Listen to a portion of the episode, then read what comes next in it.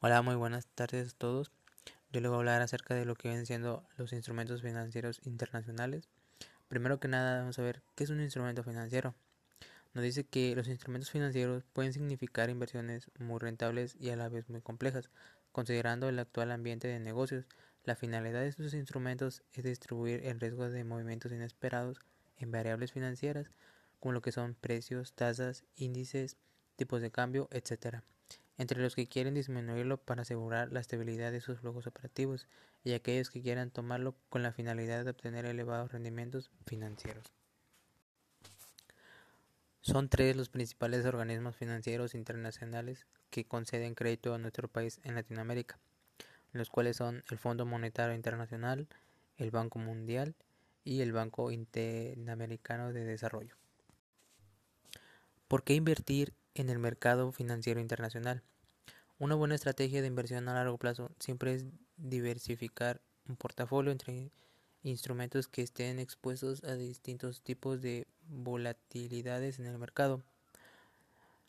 Una de las principales ventajas de invertir en mercados financieros de diferente residencia es que la volatilidad en general se distribuirá entre los asuntos económicos internos de cada país de donde provienen los instrumentos financieros.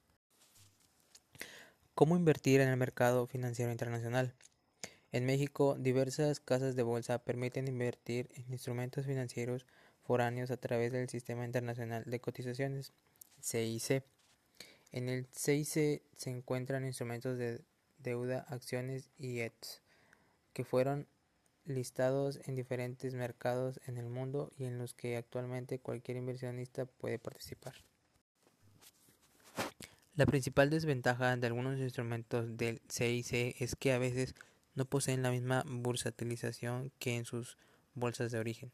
Esto puede convertirse en un problema de liquidez para el inversionista si requiere vender sus instrumentos y no existe comprador en el mercado. Una solución al problema anterior es poseer una cuenta en algún intermediario financiero regulado, se llama broker de otro país. ¿Quiénes participan en el mercado financiero internacional? Todos los participantes del mercado suelen acudir al mercado financiero internacional por distintas razones. Los gobiernos, por ejemplo, pueden adquirir bonos de deuda de otros países o financiarse internacionalmente, igual que las empresas. Incluso algunos adquieren instrumentos financieros foráneos indirectamente a través de ETFs, que están diversificados internacionalmente. Las principales características de los mercados financieros internacionales son, al igual que los mercados financieros locales o domésticos, sirven para transferir recursos desde los ahorradores hacia los inversores.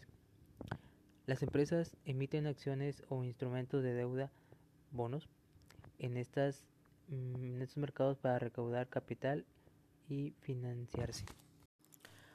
Los precios responden a la oferta y la demanda más rápido que en otros mercados. Permiten a los grandes inversionistas globales diversificar su portafolio. Se caracterizan por la liquidez. Los límites de los mercados financieros son cada vez menos claros, creándose un sistema más global. Conclusión. El comportamiento de los mercados financieros ha sufrido grandes cambios, por lo que las empresas están sujetas a presiones de crecimiento y supervivencia que las obligan a tomar medidas preventivas para evitar que sus utilidades se vean afectadas. Esta serie de cambios económicos se deben, entre otras, a las siguientes causas. El comercio internacional a través de la compra y venta de bienes y servicios entre los países,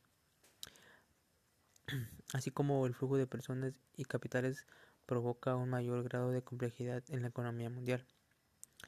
Países como Estados Unidos han necesitado un mayor financiamiento externo que le, les permite cubrir sus actuales déficits de presupuesto el concepto de globalización trajo consigo la interacción de diferentes culturas, costumbres, formas de pensar, intereses económicos, estrategias de soluciones aplicadas a los problemas, etc.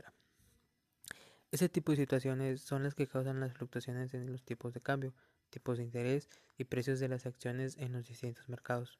Por tal motivo, los instrumentos financieros como los productos derivados han experimentado una creciente demanda e incluso se han desarrollado nuevos instrumentos en base a los ya existentes.